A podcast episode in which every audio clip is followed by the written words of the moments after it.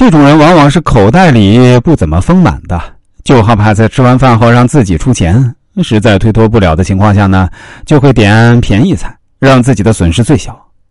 你这样点菜看似省了钱，其实这些菜多半都是大家不喜欢吃的，最后菜上桌也没几个人吃，最终往往还会让大家抱怨一通，真是得不偿失。第二种就是吃饭的时候挑三拣四，在饭局上，大家遇到过这样的人没有？菜还没上齐就急着动筷子，这种人往往喜欢用筷子在饭菜里来回扒拉。有的菜见品相不好就直接不吃了，或者每个菜都要尝一口，最后还说一堆挑三拣四的话。饭局中有这种表现的人，多半囊中羞涩。正是因为囊中羞涩，才喜欢贪小便宜。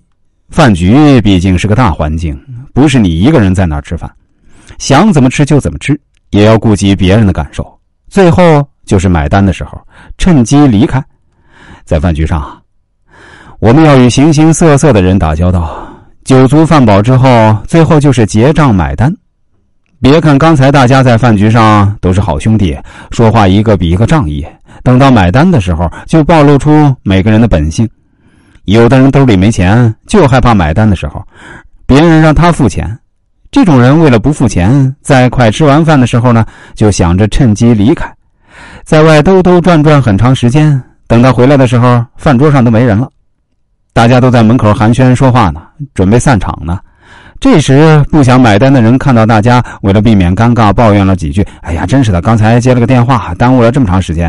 没想到出来的时候，大家已经散了啊，不好意思啊。”这次我没买，呃，下次我一定买单。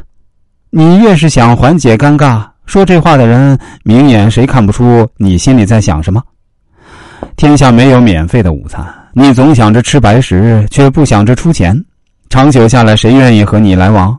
遇到这样的人，还是尽量少来往，要不到了最后，吃亏的只有你自己。